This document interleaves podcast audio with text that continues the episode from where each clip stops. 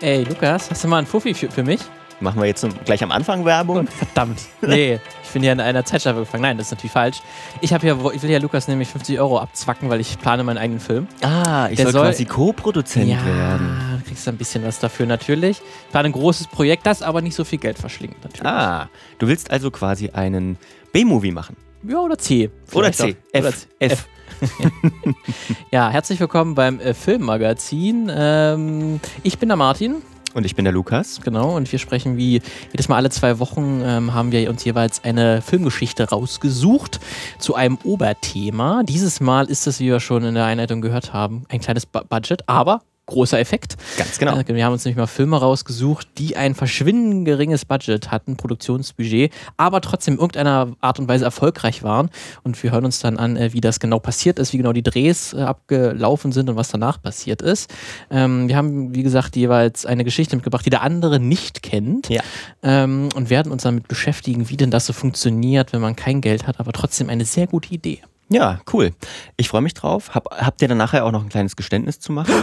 Aber du oh fängst mit deiner Geschichte heute an, deswegen. Richtig, richtig. Äh, bitte. Genau. Denn man muss sagen, meine Geschichte, die hat einen, hat einen ernsten Hintergrund, hm. muss man sagen. Ne? Meine Geschichte dreht sich nämlich um einen vermissten Fall. Okay. Der hat den US-Bundesstaat Maryland in den 1990er Jahren für eine ganz schöne Zeit beschäftigt. Denn äh, bis heute vermuten, so, äh, vermuten sogar einige, dass es sich dabei um keinen Unfall oder ein irdisches Verbrechen gehandelt hat, sondern dass etwas Übernatürliches seine Finger im Spiel oh. hatte. Mhm. Manche sind sogar bis heute überzeugt, dass Beweise von offizieller Stelle vernichtet worden sind, äh, damit man die wahren Ausmaße dieses Falls äh, versteckt. Also eine richtige Verschwörung, kann man sagen, dahinter steckt. Es geht nämlich um das Verschwinden dreier Filmstudenten. After three days of searching, local officials combined with over 100 search volunteers have failed to come up with any signs of the three missing filmmakers. Montgomery College film students Heather Donahue, Michael Williams and Joshua Joshua Leonard were reportedly shooting a school project about a local myth called the Blair Witch. At this time, their whereabouts are still unknown. Und in dem Moment wussten alle, um welchen Film du heute uns vorstellst. Richtig, richtig. Das war natürlich jetzt äh, eine kleine Verarsche. Es geht natürlich nicht um einen wahren vermissten Fall. Äh, es geht nämlich, äh, es geht tatsächlich zwar um drei Filmstudenten, die sind aber Schauspieler, die Filmstudenten spielen, die 1999 einen Film gedreht haben, den höchstwahrscheinlich alle kennen. Äh, die sich das hier gerade anhören, nämlich Blair Ridge Project. Das ist so wahrscheinlich einer der Filme, die einem sofort einfallen bei äh, geringes Budget, aber riesiger Effekt.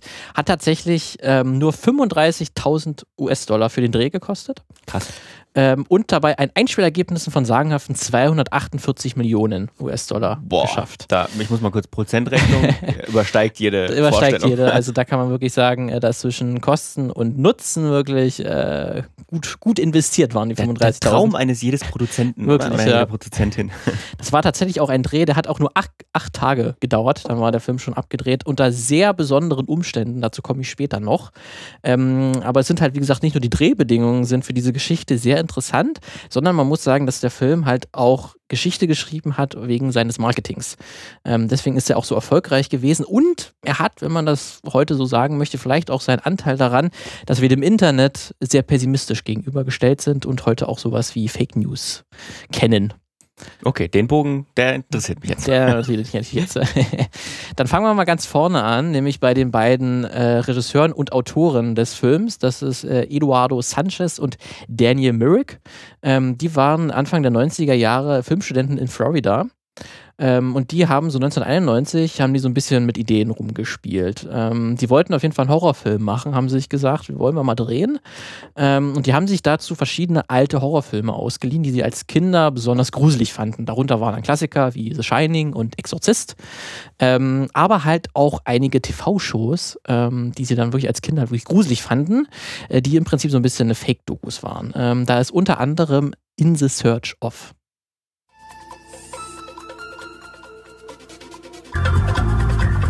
This series presents information based in part on theory and conjecture. The producer's purpose is to suggest some possible explanations, but not necessarily the only ones, to the mysteries we will examine. Das hört sich an wie so eine 80er-Mischung aus. 70er. Das waren 70er? Das waren die 70er. Okay, ja. gut, okay, krass. Hm. Das ist äh, tatsächlich auch mit Leonard Nimoy in der Moderatorenrolle. Äh, der führt dadurch durch verschiedene Mysterien auf der Welt. Äh, Yeti, äh, was befindet sich unter den Pyramiden, äh, verändert, wenn man auf dem Mond ist, hat das irgendwie eine andere Wahrnehmung. Haben wir dann, der so ein bisschen Akte X mäßig oder X-Faktor war wahrscheinlich eher dann, so eine äh, Vorgänger davon. Wahrscheinlich, äh, dann äh, haben die sich vielleicht auch deswegen Jonathan Frakes für, für X-Faktor geholt, weil, weil, vorher, weil Star ja, Trek und so. Genau, sie haben schon vorher gute Erfahrungen gemacht mit Leonard Nimoy. Ähm, und äh, neben In the Search of äh, war auch eine weitere Inspirationsquelle für dann später Blair Witch Project auch The Legend of Boggy Creek.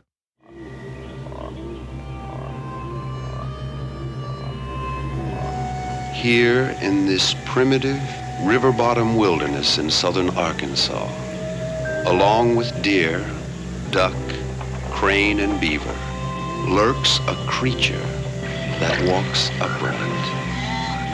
Whether it is a man, a monster, or a myth, no one really knows. What we do know is the people around Fouke, Arkansas say they have seen such a creature nearly 250 times since 1954. Ja, was denn nun? Was ist es denn? es ist im Prinzip Bigfoot, ah. äh, kann man sagen, dass es da geht. Ähm, und dieser ganze Film ist quasi als Doku angelegt, so als Naturdoku. Ähm, tatsächlich auch, wenn man sich YouTube-Kommentare darunter an, äh, anschaut und durchliest, haben das viele junge Kinder gesehen, wirklich in dem Glauben. Und die Eltern haben gedacht, ja, die gucken sich jetzt mal eine Naturdoku an und hat die dann wirklich sehr erschrocken und da hat er eine Narbe hinterlassen. Mockumentary funktioniert so, schon immer. Hat schon immer gut, gut funktioniert. Und dann ist es, äh, dieser, diese Fake-Doku äh, macht dann quasi, was wäre, wenn, wenn Bigfoot echt wäre und hat da diesen Mythos ausgearbeitet. Und da haben sich dann äh, Eduardo Sanchez und Daniel Myrick äh, gedacht, Mensch, das könnten wir doch mal in die aktuelle Zeit bringen, diesen Mythos, die eine Art Legende und dieses Fake-Doku-mäßige plus halt wirklich ein Horrorfilm, wirklich ganz offensichtlich ein Horrorfilm, das beides kombiniert und daraus ist dann letztlich äh, Blair Ridge Project äh, entstanden. Die haben dann sich in den nächsten Monaten, haben die wirklich sich mit der Mythologie beschäftigt, mit dieser Hexe von Blair, ähm, das ist dann Birkinsville, wird das das, ist dann so eine, so eine kleine Stadt in, in Maryland, die hieß früher Blair.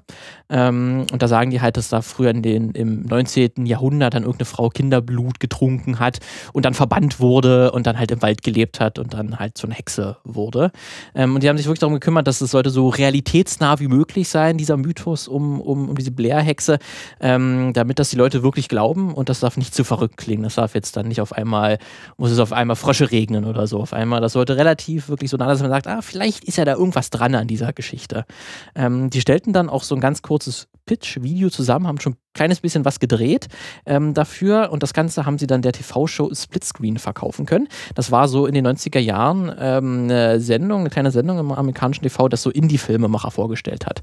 Ähm, und das hat der, haben die dort halt verkauft bekommen. Und da wurde dann halt auch schon dieses Pitch-Video halt gezeigt in zwei Werbesegmenten. Und der Chef dieser äh, Serie, der war sehr begeistert von dieser Idee, was sie da gemacht haben. Und der hat dann äh, eine Eigeninitiative ergriffen und hat dann am Ende des zweiten Werbesegments äh, das folgende gesagt, also verarscht uns die Filmcrew oder gibt es wirklich eine Hexe in den Wäldern von Maryland und tötet Filmstudenten?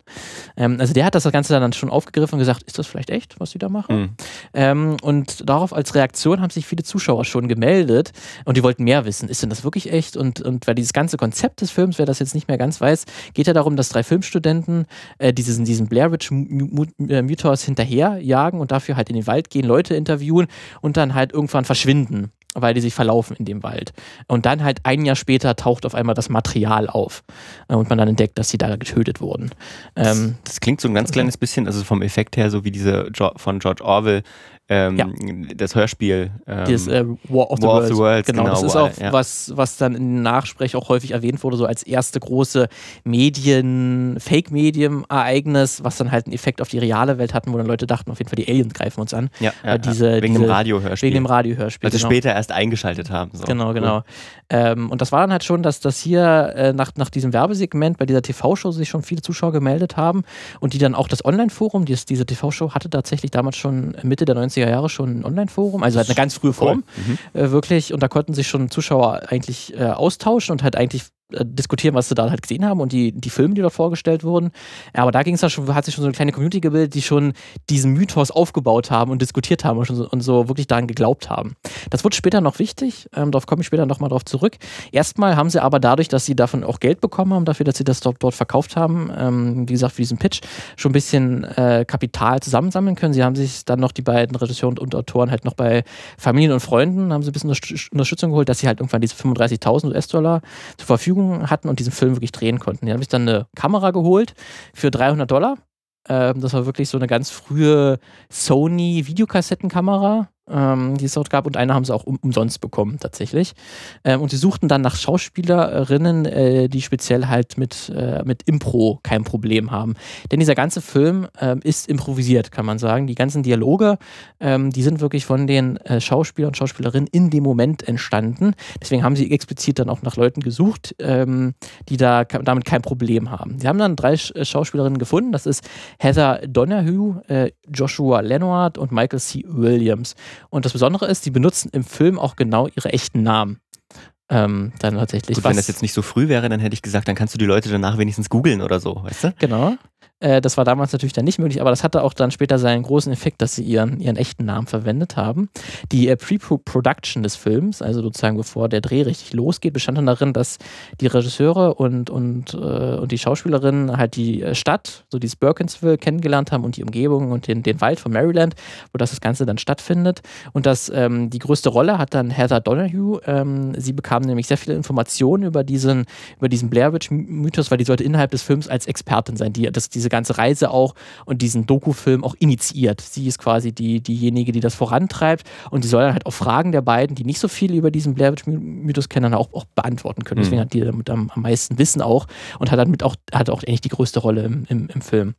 Dann jetzt der Dreh. Der muss man wirklich sagen, ist dann sehr besonders, weil der war im Prinzip äh, 24 Stunden, ja. ging der ab, weil die haben die wirklich in den Wald gesteckt.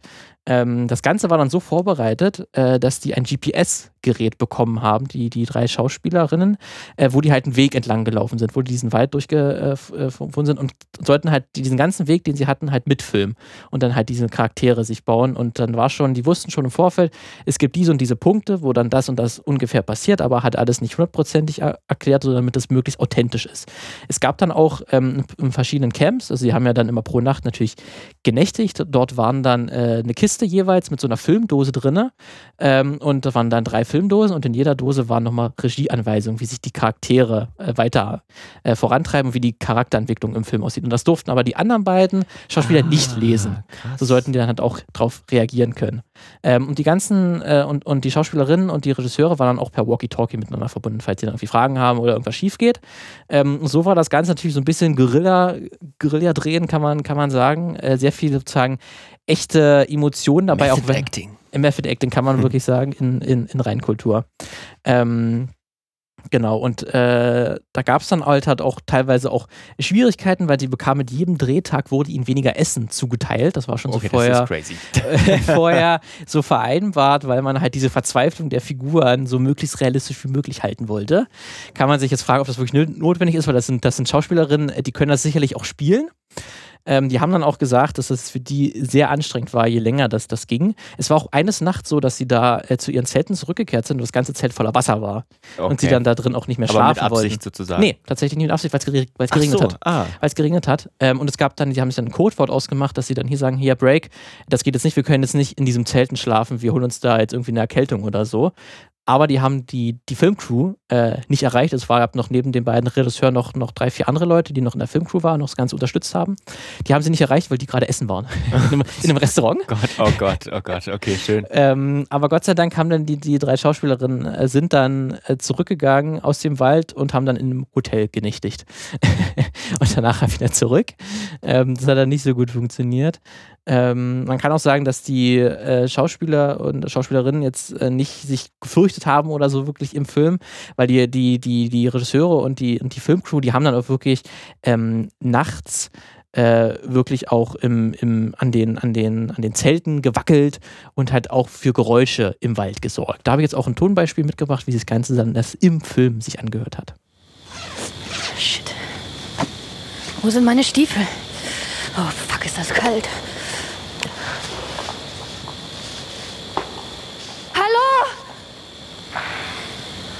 Shit. Ich brebe den Arsch ab. Boah. Ich hör's doch. Ich hör null. Und das da?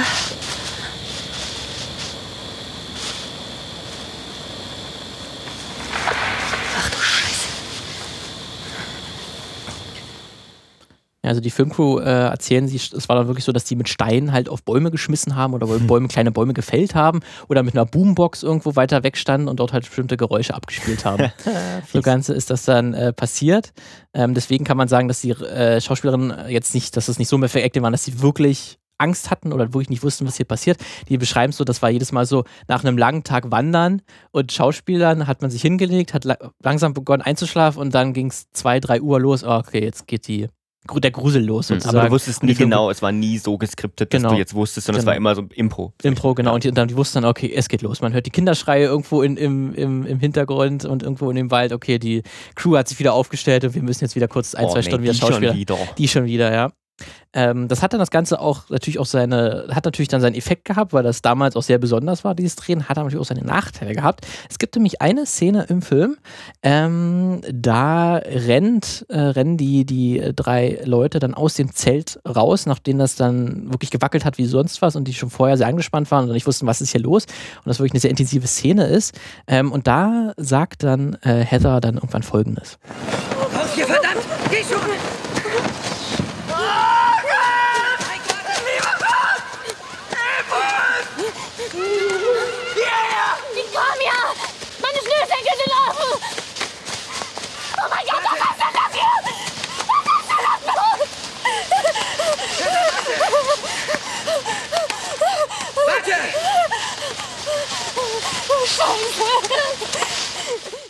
Ja, und dieses, äh, was ist das denn hier? Damit hm. meint Heather nicht allgemein, was ist denn hier? Weil ja. sie hat eigentlich wirklich was gesehen. Okay. Äh, das hatten nämlich die Regisseure, haben nämlich eigentlich was vorbereitet. Da hat sich nämlich jemand in langen weißen Gewändern äh, angezogen, angezogen und das Ganze dann auch mit so einem äh, mit so mit so mit so einem Licht dann angestrahlt, dass es so eine Figur sein sollte, die man nicht genau erkennt, aber irgendwas Weißes, eine weiße Kreatur sollte man im Hintergrund sehen. Das hat auch Heather gesehen und darauf entsprechend reagiert, aber das hat die Kamera nicht eingefangen, weil das wie gesagt alles Impro und die sind halt einfach da lang gerannt. Das wussten die schon vorher, dass jetzt eine Szene kommt, wo, wo sie da rausstürmen müssen aus dem Zelt und dann rennen, aber dadurch, dass das alles nicht geplant war und die Kamera nicht so natürlich alles so einen Impro-Charakter hatte und die das nicht, nicht vorbereitet hatten, dass die das wirklich dann filmen, diese Figur, sieht man die gar nicht im Verrückt. Film. Aber also, ja. aber dann ist es ja schon irgendwie so ein bisschen, also ich glaube, also vielleicht ist es dann auch psychisch so, dass du, wenn du das tagelang irgendwie machst und da drin bist oder so, dass es dann doch irgendwie auf eine Art belastend ist und Druck ist und das sieht man dann vielleicht auch so. Also. Ja, das auf jeden Fall. Ich glaube, es hat auf jeden Fall seinen Effekt gehabt. Hat zumindest der äh, Joshua Leonard hat zumindest in einem Interview auch gesagt, dass es so ein, zwei Szenen gibt, wo er seine anderen beiden Schauspielkollegen anschreit. Ähm, da ist natürlich geschauspielt, aber irgendwo war diese Wut halt auch, hm. dass er mittlerweile hm. Hunger hatte, dass er jetzt äh, einfach auch nicht mehr weitergehen wollte und halt auch mal wieder in einem richtigen Bett schlafen wollte. Das spielt dann auf jeden Fall auch, auch mit rein, dass diesen Film das besonders echt gemacht hat, was dann später noch sein, und deswegen der Film halt heute noch so besonders ist. Hm. Und es gibt dann halt auch diese, diesen ikonischen Monolog am Ende des Films äh, von Heather, wo sie sich die Kamera schnappt und wirklich so man ihr nur ihr halbes Gesicht sieht und dann sie diesen recht äh, ja, bekannten Monolog hält. Ich habe Angst davor, die Augen zuzumachen. Und ich habe Angst, sie aufzumachen. Wir werden hier draußen sterben. Ja, der ist dann halt auch so wirklich entstanden, einfach hier, Heather, nimm jetzt die Kamera, du weißt, du wirst jetzt demnächst wahrscheinlich sterben und du sollst dich irgendwie verabschieden. So, das war alles, ja. was sie an Regieanweisung bekommen hat. Und sie hat sich wirklich hingesetzt und wirklich so den bekanntesten Moment, glaube ich, des Films geschaffen. Der ist, auf, ist ja auch oft auf dem Filmcover mit drauf und überall auch alle Artikel, die ich danach gesehen habe, die haben eigentlich im Prinzip die, ihr halbes Gesicht quasi war immer das Artikelbild. Das ist halt so irgendwie die Szene, die äh, jeder kennt und die ist im Prinzip auch nur so aus Zufall oder halt wirklich aus dem Impro-Charakter heraus entstanden und dieser ganze Dialog. Und, und sie sagt auch selber, Heather Donahue, heute würde sie ein bisschen die, äh, die Kamera ein bisschen weiter weghalten und darum wäre in, in, ihr Gsicht. Aber es macht äh, auch irgendwie echt. Das macht halt total echt und man sieht halt auch, wie ihr die Rotze aus der Nase läuft. Ne? Das ist alles wirklich, wirklich echt, weil es auch einfach scheiße kalt war. so wie es war. Ähm, die einzige Szene, die dann so ein bisschen klassischer gedreht wurde, ist wirklich das Ende in diesem Haus, was man kennt, ähm, wo die dann halt, wo dann der Film auch endet. Ähm, der war wirklich mit mehreren Takes gedreht und auch, auch in zwei, zwei Tagen, ähm, der ist dann wirklich nicht dieser Impro-Charakter. Das war alles ein bisschen stärker vorbereitet, weil das musste man halt auch so machen, weil dann das Haus ein bisschen ein, ein komplexeres und komplexerer Drehort war. Ähm, dann war halt der Film wirklich fertig gedreht nach den acht Tagen. Ähm, und danach verbrachten die, die Regisseure noch mehrere Tage und mehrere Monate damit, das Ganze auf einem 81-Minuten-Film runterzukürzen. Ähm, jetzt kommt wieder der Chef von Splitscreen in die, in die, äh, in den Fokus. Ähm, der hat, wie gesagt, wie ich ja schon am Anfang gesagt hatte, immer wieder Anfragen von Zuschauern bekommen, die in der Zwischenzeit sich halt immer weiter diskutiert haben über diesen Blair Witch Mythos. Und der hat dann die beiden Regisseure angesprochen und gesagt, ey, könnt ihr irgendwie eine eigene Webseite oder so gestalten, weil ich habe keinen Bock mehr, dass, ja. dass die die ganze Zeit mein Forum überschwemmen, sozusagen mit diesen Anfragen. Könnt ihr da nicht was eigenes machen, damit ich die da weiterleiten kann? Weil halt auch immer noch diese Werbesegmente und diese Werbeblöcke halt immer noch bei ihm liefen. Deswegen auch immer mehr Leute halt dazu kamen. Und dann haben wir gesagt, ja, okay, dann machen wir das dann hat halt der Eduardo Sanchez äh, eine Webseite kreiert, die halt mehr diesen Mythos äh, erzählte und erklärte und dazu noch mehr Hintergründe li lieferte und halt diesen Film, an dem sie gerade arbeiten, wirklich als reale Dokumentation verkauft haben. Die wirklich halt so Beweisstücke, hier haben wir das Auto gefunden, hier haben wir eine Trinkflasche gefunden, hier haben wir das Tagebuch von Heather gefunden, da steht das drin und hier sind schon, äh, wir, wir haben schon erste Filmdosen gefunden, da sind schon die ersten 20 Minuten zu sehen und so weiter das Ganze aufgebaut. Das Internet ähm, war noch neu damals. Das Internet war wirklich damals noch, noch, noch neu in den Kinderschuhen. Ähm, und das war dann wirklich so, äh, dass dann immer mehr ein Kult darum äh, gebildet hat. Und die haben dann tatsächlich, wo der Film dann fertiggestellt war, die haben sie dann für den Sundance Film Festival, konnten die den verkaufen. Der wurde dort dann gezeigt. Und zu diesem Zeitpunkt, wo die den Film verkauft haben, wirklich für ein großes angesehenes Festival, da hatten sich schon 10.000 Leute in Mailinglisten miteinander vernetzt und halt auch die Newsletter abonniert, die dann die Regisseure auch schon aufgesetzt hatten. Ähm, die dann wirklich auch schon aktiv um den Film diskutierten, ob denn das alles real ist und ob sie selber schon Beweise gefunden haben oder irgendwie was übrig geblieben ist von, von den drei Filmstudenten. Ähm, einer der Produzenten des Films, der hat auch was ganz Cleveres gemacht. Der hat nämlich, als er für das Sundance Film Festival musste, sich, musste eine 35mm Version des Films angefertigt werden, weil das gedreht wurde in 16mm. Ja. Weil war ja eine sehr einfache Kamera, die, die hat jetzt nicht die 35mm geschafft, aber der hat dann halt hochgerechnet sozusagen. Ja, ja, ja. Ähm, eine 35mm Version angefertigt und der, wo er in diesem Kopierwerk war, da hat er einem der Mitarbeiter gesagt, hier, nimm mal den Film, kopier den so oft wie du willst und verteil den mal. Ähm, Nicht dumm. und so zirkulierte dann diese Version schon mal in gewissen Kreisen und da haben dann sich weitere Fans gemeldet, oh, habt ihr schon gesehen, der ist irgendwo aufgetaucht, dieser Film. ähm, und das ist dann eine sehr clevere Aktion gewesen. Marketing. So, Market, Marketing wirklich in Perfektion. Ähm, es haben dann auch irgendwann angefangen, Radiosendungen über diesen Film äh, zu sprechen, wo die dann auch gesagt haben, hm, ist das echt oder, oder ist das fake? Und so waren dann haben sich immer mehr, mehr Leute um diesen äh, Film und um diesen Mythos gebildet, dass dann ja wirklich der, dieser dann auch der, als der Film dann endlich gezeigt wurde, Blair Witch Project beim Sundance Film Festival wirklich auch ein voller Erfolg war und auch wirklich so viele äh, Filmkritiker auch gesagt haben, sowas habe ich noch nie gesehen, ich habe wirklich so viel Angst habe ich auch noch nie verspürt. Mhm. Das war auch alles so, so neuartig, dieses Found Footage, wie man es ja dann auch später genannt hat, was ja wirklich regelrecht einen Hype ausgelöst hat. Ähm, das habe ich einfach noch nicht gesehen, dass wirklich ein relativ kleiner Filmverleih, Artesian Entertainment, dann den Film gekauft haben für 1,1 Millionen US-Dollar. Was ja schon mal krass ist bei 35.000 Dollar Produktionskosten. Also auf jeden Fall auch schon mal für die ein Riesenerfolg war, dass sie sagen, ey, wir wollen diesen Film jetzt nicht nur in Filmfestival zeigen, sondern wir wollen ihn wirklich in Kinos, in großen Kinos rausbringen. Ähm, und der Filmverleih, der hat dann nochmal eine wichtige Rolle eingenommen, weil dem hat nämlich diese Idee mit dieser Webseite extrem gut gefallen. Und hm. schon was hm. die davor gemacht haben, gesagt, hier, das machen wir noch mehr. Da konzentrieren wir uns das Ganze nochmal rauf. Da gab es eine spezielle, äh, eine, wurde eine Programmiererin äh, nochmal eingestellt, die nochmal die Webseite neu aufgelegt hat, nochmal das Ganze nochmal äh, aufgewertet hat. Und äh, der Filmverleih sorgte auch dafür, dass die drei Schauspielerinnen, ähm, oder die zwei Schauspieler und die Scha Schauspielerin äh, während der ganzen Veröffentlichung und während der ganzen Bewerbung des, des Films für, für, für, den, für die Kinoausstrahlung halt nicht wirklich auftaucht und kein Werbeplakat oder so ge ge gezeigt wurden. Und dass auch IMDb, also die, die, die Seite, die gab es damals auch schon, halt äh, gesagt, ha, gesagt hat oder angezeigt wurde, dass diese drei äh, Schauspieler und Schauspielerinnen tot, tot sind. Oh, krass, okay. Ähm, und wenn du guckst, dann sind die, oh, okay, sind Also wenn es wirklich, tot. Mhm. wenn du es wirklich nachrecherchiert hast und auf IMDb mhm. guckt hast, dann wurden die wirklich als tot Und du angezeigt. gedacht hast, hier, die Internet Movie Database ja. ist halt eine gute Quelle, das wird ja. schon stimmen. Richtig, mhm. richtig, das wird schon passen. Und die haben auch wirklich vermissten Flyer verteilt. Oh Gott. Artesian Entertainment. Und das hat wirklich, es war so überzeugend, dass wirklich die Mutter von Heather Donahue auch wirklich mehrere Kondolenzkarten bekommen hat. Und auch die anderen oh beiden, die Eltern nachgefragt haben, hey, wie geht's, geht's deinem Sohn gut? Ist alles okay? Weißt du, ob die dazu gestimmt haben? Nein, das, das, war tatsächlich ohne Wissen der oh, Schauspielerin. Krass. Was halt auch wirklich jetzt im Nachhinein, die sich auch äh, gesagt haben, dass hier Artesian wirklich einfach mehrere Schritte zu weit gegangen ist. Das Ja. war also am Ja, Anfang ja. noch ein großer Spaß. Diese Webseite und so, alles cool und so. Und halt auch dieser Trick mit dem, mit diesem, mit der 35mm Version, das kostenlos zu verteilen, alles cool.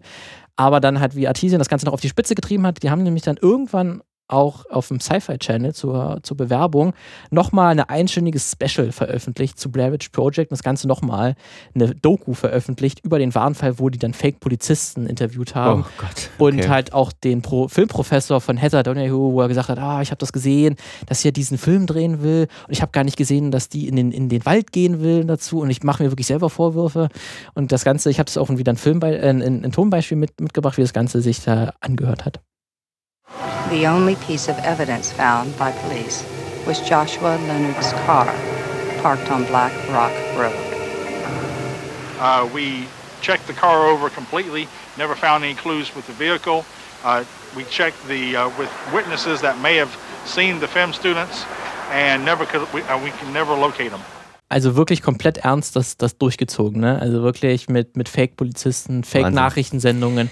Da kippt's Ähm. dann auch irgendwann. Also das, da kippt's dann, ne? Und da ist halt die Frage, ist, ist, äh, was ist das Spannende? Wann, wann, wo, wo, wo fängt dann, also Ja. wo hört der Publikumsservice auf und Ja. wo fängt dann schon wieder Quatsch und Persönlichkeitsrechtsverletzung auf Genau. irgendwie? Aber es war auf jeden Fall, egal wie man das dann einstellt, erfolgreich. Ja. en masse. Es war das kurz vor Filmstart, hat die Webseite 20 Millionen Zugriffe äh, verzeichnet. Damals. Und das ey. war äh, Ende der 90er Jahre und ich habe kurz nach, nachgeschaut. Äh, also die US-Bundesbehörde sagt, dass zu diesem Zeitpunkt ungefähr 41 Prozent aller US-Haushalte einen Internetanschluss hatten.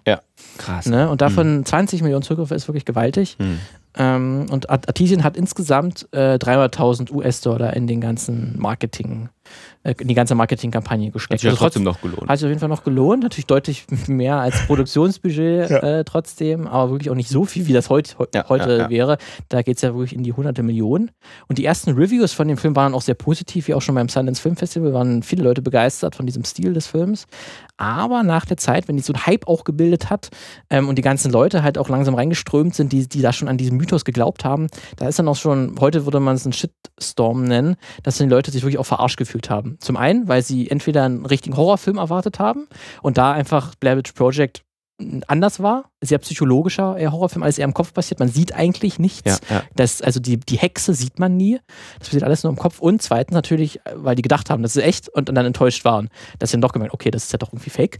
Ähm, deswegen äh, wurde der Film dann auch so in der Nachschau auch von vielen Leuten dann eher negativ gesehen, weil man sich irgendwie dann wirklich verarscht gefühlt hat. Und man muss man wirklich auch sagen, dass gerade Heather Donahue viel Hass abbekommen hat in der Zeit, weil sie ja als Hauptperson, und da wurde immer gesagt, ja, warum filmt sie denn die ganze Zeit? Das ist total unrealistisch und ihre Rolle macht gar keinen Sinn. Und ähm, ich fühle mich halt, ich fühle mich halt persönlich angegriffen, weil ich halt äh, eigentlich einen echten Horrorfilm erwartet habe und das hat sich Ganze dann auf Heather Don Donahue ent ent entladen, weil sie halt die Hauptperson war und das Ganze vorangetrieben hat, sozusagen so wie es der Film gezeigt hat.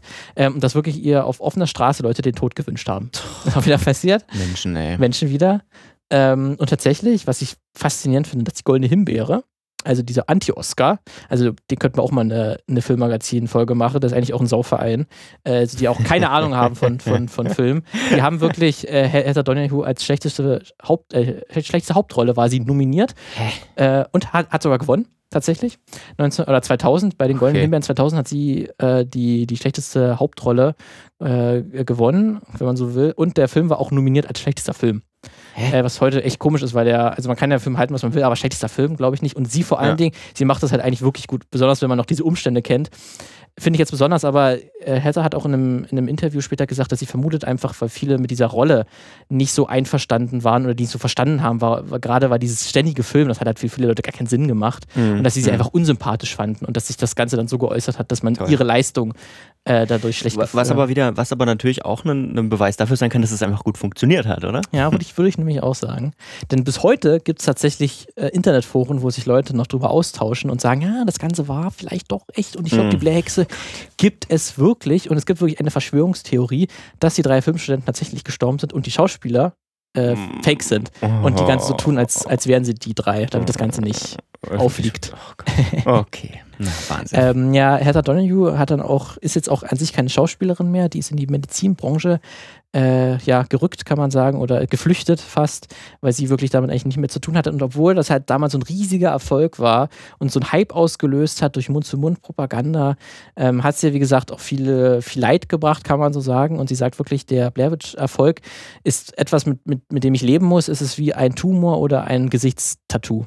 So hat sie es mal in einem Interview bezeichnet. Sie kann da irgendwie nicht das Ganze äh, nicht entkommen, gerade weil sie halt ihre echten Namen benutzt haben. Ne? Also wenn Leute sie heute noch googeln, dann finden die sie halt. Ja. Ähm, man muss wirklich sagen, dass der heutige Verdienst des Films ist wirklich dieses virale Marketing im Internetzeitalter, also wirklich die, die Möglichkeiten des frühen Internets aus, ausgenutzt ähm, und wirklich auch Found Footage popularisiert, auch wenn es natürlich davor auch schon gab. Diese, diese Dokumentationsart, diese Fake-Dokus und das Ganze so, ich habe dieses Filmmaterial gefunden, das könnte echt sein. Das Ganze gab es natürlich auch schon vorher, aber Blair Witch Project hat auf jeden Fall seinen großen Anteil daran gehabt, dass es viele, viele Kopien danach gibt. Also Paranormal Activity gäbe es sicherlich äh, nicht ohne Blair Witch Project. Ja.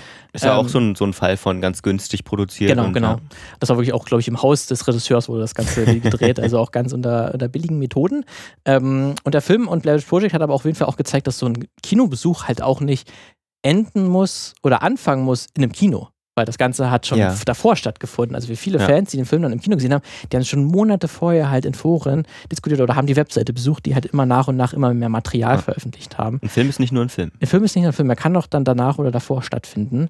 Und man muss dann halt vielleicht auch sagen, dass der Film gezeigt hat, dass das Internet nicht nur ein Ort der Demokratisierung ist, Ja. wie vorher die Hoffnung waren, sondern halt auch ein Ort der Falschnachrichten und, und, und, und Nachrichten, die eine bestimmte Agenda verfolgen. Frühes Beispiel. Frühes Beispiel auf jeden Fall für Fake News, würde ich auf jeden Fall sagen, ja. Spannende Geschichte. Ja. Schön. Du hast gerade das Stichwort Demokratisierung gesagt. Ja. Damit machen wir gleich nach der Werbung weiter. Das Filmmagazin gibt es jetzt nicht nur neuerdings alle zwei Wochen in eurem Podcast-Catcher, sondern uns gibt es auch quasi jeden Tag online präsent auf den folgenden Social-Media-Plattformen. Facebook, at das Filmmagazin. Twitter, at das Unterstrich Filmmagazin. Instagram, at das Unterstrich Filmmagazin. Außerdem empfehlt uns gerne weiter an eure FreundInnen unter das Filmmagazin bei Spotify, Apple Podcasts, Pocket Casts, Feed, podcast.de oder einfach überall. Ihr findet uns auch bei Google. Gut, ich mache jetzt den Lukas-PC wieder aus und wir gehen back to the show. Da sind wir wieder. Und ähm, ja, ich hatte ja ein Geständnis versprochen, ne? Mhm. weil du hast auch angekündigt, wir haben uns Einzelfilme rausgesucht und so. Das habe ich nicht gemacht. Oh mein Gott, du hast dir mehrere Filme ausgesucht. Nein, Eine- auch nicht. Eine Serie. Nein, ein Metathema. Oh mein Gott, ein Metathema. Ein Metathema. Äh, Ich verzeih's dir. Aber das passt perfekt. Äh, das passt perfekt zu deiner Geschichte. Ich habe schon ein bisschen damit gerechnet, dass du so einen Film halt nimmst, weil das war die Maßgabe. Und Ja. deswegen habe ich jetzt mal gepokert und mir dazu ein Metathema rausgesucht. Und du hast auch, ohne dass du wusstest, worüber ich gleich reden werde, schon am Ende Demokratisierung das Stichwort ge genommen, was ich, ähm, was ich quasi als Überschrift benutzt habe. Weil ich, also ich finde solche Geschichten eigentlich immer cool. Ne? Da gibt es ja noch mehr. Wir hatten Blair Witch Project, hattest du als vorgestellt und dann ähm, kurz angesprochen, Paranormal Activity ist so ein Beispiel. Rocky war aber auch so ein Film, der Ja. mit wenig ähm, produziert wurde am Anfang und dann viel gespielt hat, ähm, weil da stecken dann meistens so FilmemacherInnen dahinter, ähm, die es geschafft haben, mit nur ganz wenig Budget eben so einen großen Hit zu landen und das oftmals halt auch, weil sie das unbedingt wollten, ne? weil sie, weil sie, weil sie eine Faszination für das Medium hatten, weil sie da mehr draus machen wollten. Ähm, das hat oftmals was davon, ja, da ist jemand, der hat sich einen großen Traum erfüllt. Ne? Und ich glaube, in der in Wirklichkeit steckt da auch eine Menge Pain für die Leute dahinter einfach.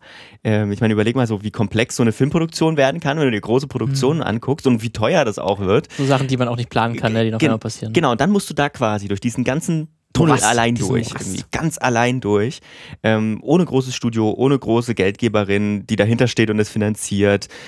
Das hat bestimmt auch einige Vorteile, ne? ähm, aber so für den, für den eigenen Seelenfrieden ist es sicherlich, oder für den Stressfaktor sicherlich nicht so, nicht so förderlich. Ähm, da gehört schon viel dazu. Ne? Du brauchst DarstellerInnen, du brauchst eine Crew, du brauchst Equipment, du brauchst Locations und noch ganz, ganz, ganz viel mehr. Ich habe ja vor, vor ein paar Jahren auch mal angefangen, so mit, ähm, mit Ton für Filme zu machen und war auch bei so, bei so kleinen Kurzfilm, also wirklich kleinen Kurzfilmproduktionen mit dabei und habe da mitgearbeitet und das ist einfach für alle wirklich anstrengend und zieht auch von den meisten einfach Freizeit und bringt kein Geld. Vor allem ähm, aber auch für die, die sich den Schuh quasi angezogen haben und sagen, ich will jetzt einen Film produzieren und ich mache das aber und frage meine Freunde, ob die mitmachen. Ähm, manche gehen dafür sogar ein finanzielles Risiko ein und investieren erstmal Tausende von Euro und hoffen, dass der Outcome dann halt ein bisschen Bekanntheit ist oder so.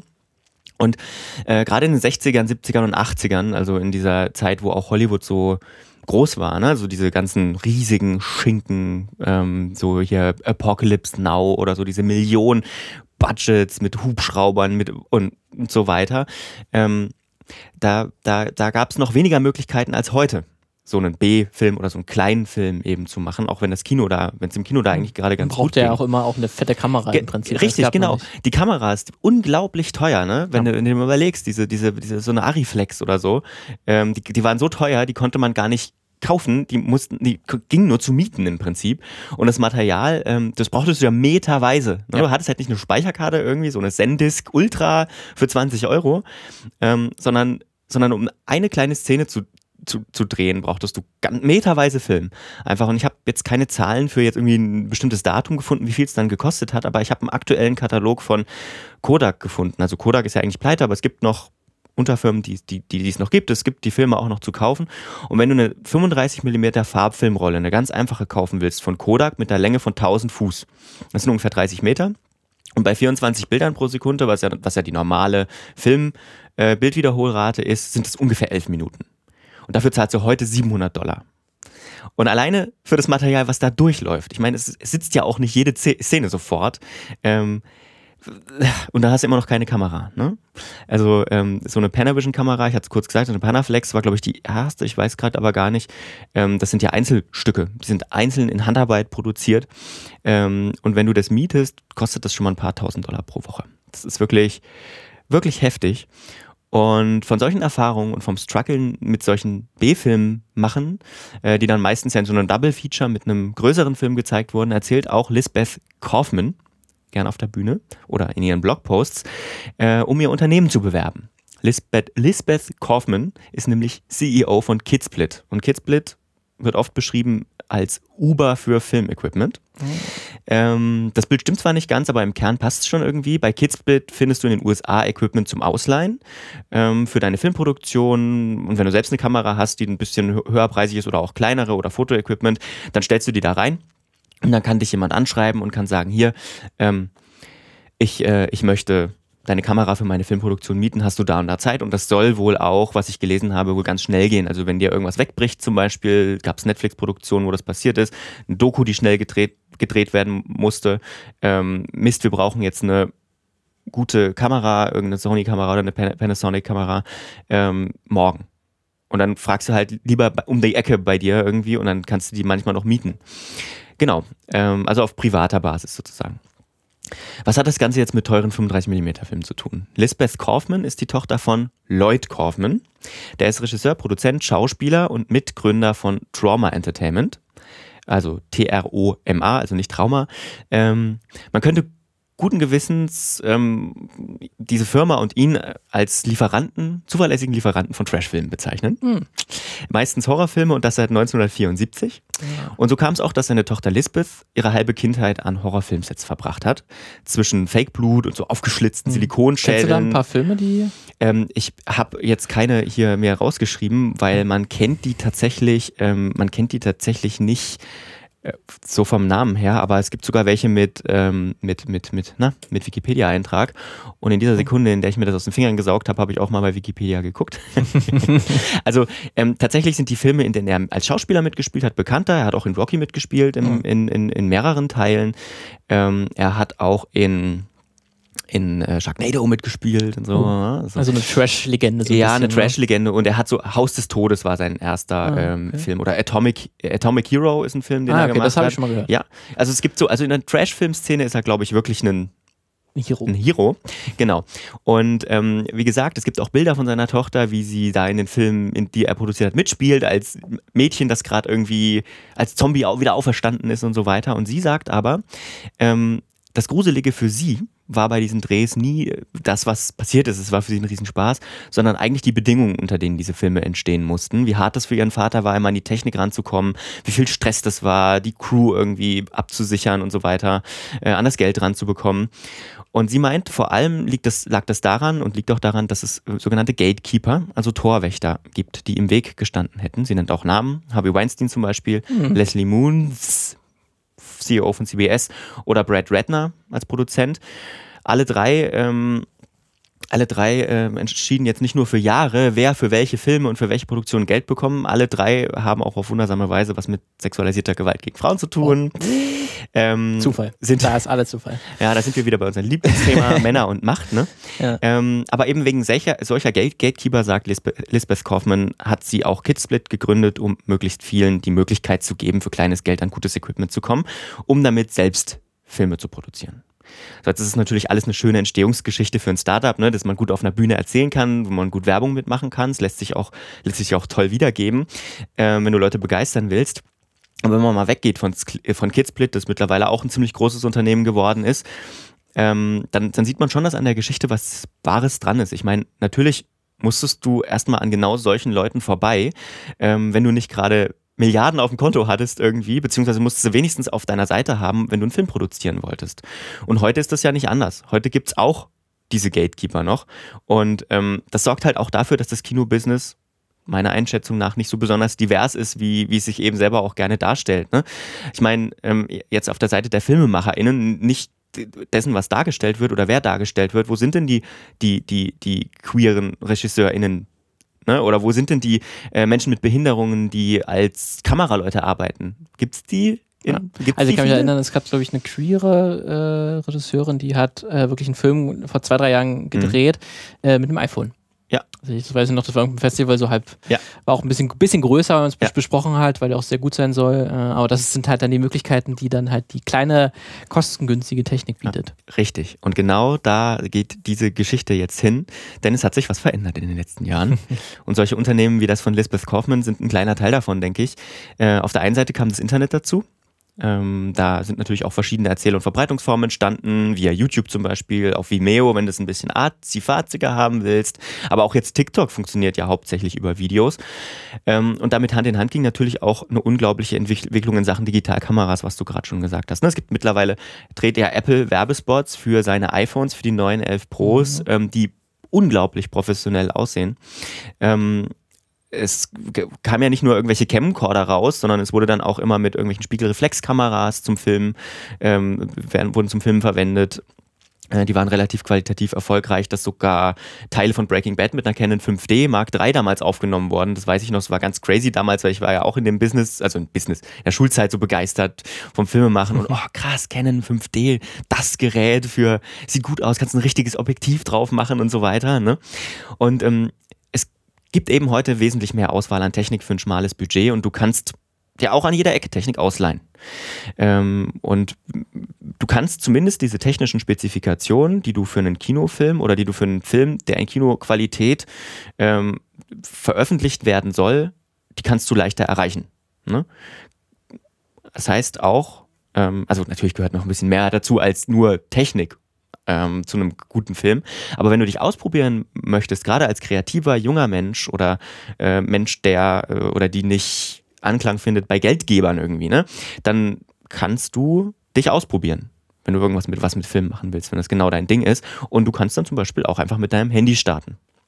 Und äh, am Ende sind solche Filme wie Blair Witch Project, das du vorgestellt hast, oder Paranormal Activity, ähm, Kinder, würde ich jetzt mal sagen, genau dieser Entwicklung. Weil diese Filme wären nicht möglich gewesen, wenn du dir da auch deine ganze Geschichte wäre nicht möglich gewesen, wenn du dir dafür eine 35mm Kamera irgendwie geliehen hättest und dann schon allein, weil die Dinger auch 50 Kilo wiegen, nicht? Ja. ähm, da hatte jemand eben eine Idee, Talent und nur wenig Geld und hat das mit Riesenerfolg umgesetzt.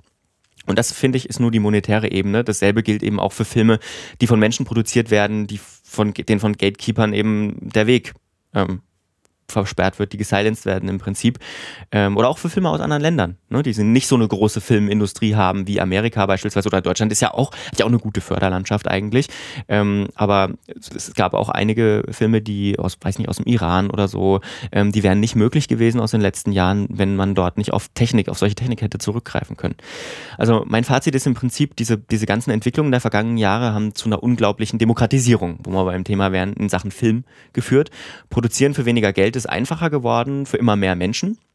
Und es gibt eben nicht mehr nur diesen einen Weg, um Filme produzieren, äh, zu produzieren. Also eben nicht nur an diesen Gatekeepers vorbei, sondern es gibt auch noch Weg B, C und Z. Man kann ja sogar selbst das Filme machen halt auch lernen im ja. Internet. Ne? Du kannst jeder Zeit eingeben, hey, wie bediene ich eine Kamera, wie bediene ich ein Schnittprogramm, ja. wie, wie erstelle ich äh, Effekte in Adobe After Effects. Äh, genau. Da gibt es überall kostenlose Videos, die sich weiterhelfen. Da gab es ja auch, da muss man sagen, dass das Internet sehr viel gebracht hat und dass es halt auch sowas wie, wie, wie äh, Soundbibliotheken gibt, ja. wo du nicht mehr selber irgendwie ein Foley-Artist werden musst und dann irgendwie Sounds erstellen musst im, im, im, für, für deinen Lieblingsfilm oder für deinen Film, den du gerade machst, sondern einfach eine Soundbibliothek ähm, dich bedienen kannst. Das sind ja alles schon tolle Möglichkeiten. Genau. Bevor wir das jetzt allerdings ein bisschen zu hypen und zu einseitig feiern. Ähm, vielleicht noch ein paar kritische Gedanken zum, zum, oh Gott, zum das Schluss. mag ich ja gar nicht. Ja, hasse ich. So ein schönes Bild aufgebaut. Nein, auch im Internet gibt es natürlich Gatekeeper, so neue Gatekeeper würde ich mal nennen. Also nimm dir als Beispiel einfach mal YouTube. Wenn da irgendjemand am Algorithmus irgendwas anpasst, dann ändert sich quasi eine ganze Branche. Ich weiß, dass das regelmäßig irgendwelche YouTube-Talents richtig abfuckt, äh, wenn da was geändert wird.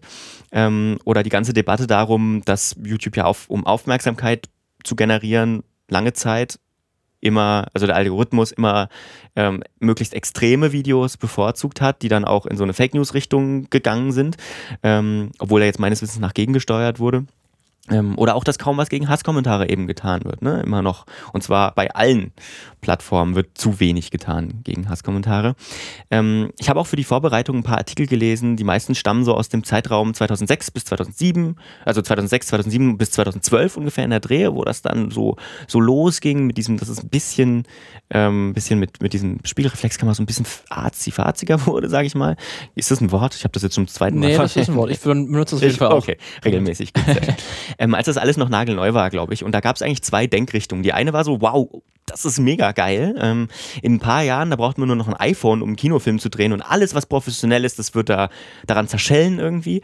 Äh, sieht man ja, dass das nicht so. So ähnlich äh, wie halt man gesagt hat früher, das Internet wird alles äh, besser machen. Richtig, genau. Und ich glaube, da gelten ähnliche Effekte wie bei dem, ähm, wie heißt denn das Gesetz? Äh, äh das musst du wissen, du hast Medien, mhm. Medienforschung studiert. Was für ein ähm, Gesetz? Das hm, Gesetz, dass ein Medium niemals ein anderes ersetzt. Ach so, stimmt. Ah, stimmt. Schreibt es in die Kommentare. Ja, ja, ich schwer, der Name ist weg. Vielleicht fällt es mir noch ein. Ähm, genau, also ja, es gibt immer noch einen großen Unterschied zwischen Profi-Geräten und Consumer-Elektronik, würde ich sagen. Und die zweite Denkrichtung, die mir da aufgefallen ist, oh oh, Alarm, jetzt kommt nur noch Müll auf den Markt, äh, bis es bald nichts mehr anderes zu finden gibt außer Müll. Und auch das ist nicht passiert. Natürlich gibt es mehr Angebot, auch viel Müll, aber es ist nicht passiert, dass alles Gute sich nicht mehr durchsetzen kann. Ne? Ähm, ich glaube eher, dass es möglich ist, jetzt aus anderen Richtungen viel mehr zu finden. Ähm, und ich glaube, wenn man auch mit, mit Herzblut da drin steckt, dann findet man auch Geschichten, die gut erzählt sind, obwohl jetzt die technische Sache nicht perfekt ausfinanziert war. Übrigens sind alle diese Artikel, die ich zu dem Thema gefunden habe, ausnahmslos von Männern geschrieben worden. Also auch wieder so eine Gatekeeper-Geschichte, nehme ich an. ähm, deshalb finde ich den Ansatz von Lisbeth Kaufman ähm, ganz gut und kann dem einiges abgewinnen. Also das Motto, dass man sich günstig ähm, ja, mit Filmequipment ausstatten Weißt kann. du da, ob, ob da irgendein bekannter Film sie ihre, ihren Service genutzt hat? Ähm, ja, es gab eine Geschichte, die, äh, die erzählt sie auch. Ähm, da ging es um eine Netflix-Produktion und zwar war das, äh, wie heißt denn die hier, diese Ta äh, äh America's Toughest Prisons oder so? Mhm. Oder äh, ja, irgendwie so eine Death Row-Geschichte ja, irgendwie, ja. Ähm, wo die dann eine Dreherlaubnis bekommen haben von einem Gefängnis. Ihr könnt jetzt am Samstag bei uns drehen, das ist die einzige Möglichkeit, ja monatelang vorher. Und dann hatten die aber keine Kamera da, weil die haben natürlich, also wenn man diese Netflix-Dokus sich anguckt, die sind natürlich natürlich ähm, von der Bildqualität auf einem sehr hohen Level. Also da kannst du nicht mit einem iPhone kommen, sondern da brauchst du was mit einem ordentlichen Objektiv und so weiter. Und das hast du halt, es sind trotzdem immer noch 50, 60, 70, 80, 100.000 Euro Kameras. So eine Red, weiß ich nicht, Epic Dragon gibt es noch, keine Ahnung. Ähm, Keiner Name. ähm, musst du die halt auch leihen, hast du auch nicht zu Hause in der ja. Rumpelkammer stehen. Deswegen, und da haben sie wirklich Freitag weiß nicht, 20 Uhr kam wohl die, die Bestätigung von dem Gefängnis und Samstag 10 Uhr war der Dreh und da haben sie sich dann noch das Equipment ausgeliehen. Okay. Natürlich auch eine schöne Geschichte. Ne? Ja. Ähm, noch eine ganz kurze Sache. Es ist natürlich nicht, wir reden jetzt auch wieder aus so einer gehobenen, privilegierten Perspektive irgendwie. Ne? Es gibt auch Familien, in denen es nicht mal selbstverständlich ist, dass es einen Computer gibt. Ähm, geschweige denn, dass jeder irgendwie eine oder jede ein Smartphone mit einer halbwegs funktionalen Kamera hat. Ne? Ähm, und das sehe ich halt auch so ein bisschen als gesellschaftliche Aufgabe, wenn wir schon sagen, dass wir alles mit Netzwerken und IT verbinden, jetzt gerade unter Corona Bedingungen in der Schule auch, ne, dann müssen wir auch als Gesellschaft dafür sorgen, dass auch tatsächlich alle auf sowas zugreifen können. Und ähm, für, für ein Beispiel Film, um dabei zu bleiben, heißt es jetzt ganz zugespitzt, wirklich alle müssen die Möglichkeit haben, einen Film aufnehmen zu können. Und ähm, den dann auch veröffentlichen zu können. Also vielleicht mehr Projekte in Schulen, gut die Schulen besser ausgestattet, dass sich wirklich alle, die dort sind, eine Kamera ausleihen können. Irgendwie muss ja nichts Teures sein, aber ähm, ich glaube, es geht da in eine Richtung, aber da kann definitiv auch noch mehr getan werden, dass wirklich alle die Möglichkeit haben, ihre Kreativität auszuleben und sich ein bisschen auszuprobieren und nicht nur ja, eine relativ, immerhin in Deutschland eine relativ große Gruppe privilegierter Leute, wie wir beide jetzt, aber ähm, ja, erst dann gibt es keine Gatekeeper mehr. Äh, ja, das war äh, meine Meta-Geschichte heute. Sehr schön. Sehr das schön, Mischpult ist sehr warm, weil es ist auch hier drin sehr warm. wir, wir, wir laufen ist, auch weg. Das ist das Zeichen für, für, für, für, Lukas, dass wir jetzt auch beenden müssen. Ja, ja, ja. Damit wir nicht wirklich wegfließen. Ähm, das war auf jeden Fall mit unserer Folge zu kleines Budget. Ja. Großer Effekt. Oder was allgemein äh, kleines Budget auch mit, mit Gatekeepern zu tun haben. Äh, was es noch für Möglichkeiten gibt ähm, in Zukunft. Ja, dann würde ich sagen, in, zwei uns, in zwei Wochen hören wir uns wieder. Schreibt so lange äh, eure coolen Geschichten auf. Mhm. Äh, schreibt uns vielleicht Themenideen auch, worüber wir mal gerne sprechen, mhm. sprechen sollen. Läuft nicht davon, also jetzt in Sachen, Sache von Schwitzen. Und ähm, ja, habt eine schöne Zeit bis dahin. Tschüss. Eine Einfachtonproduktion 2020.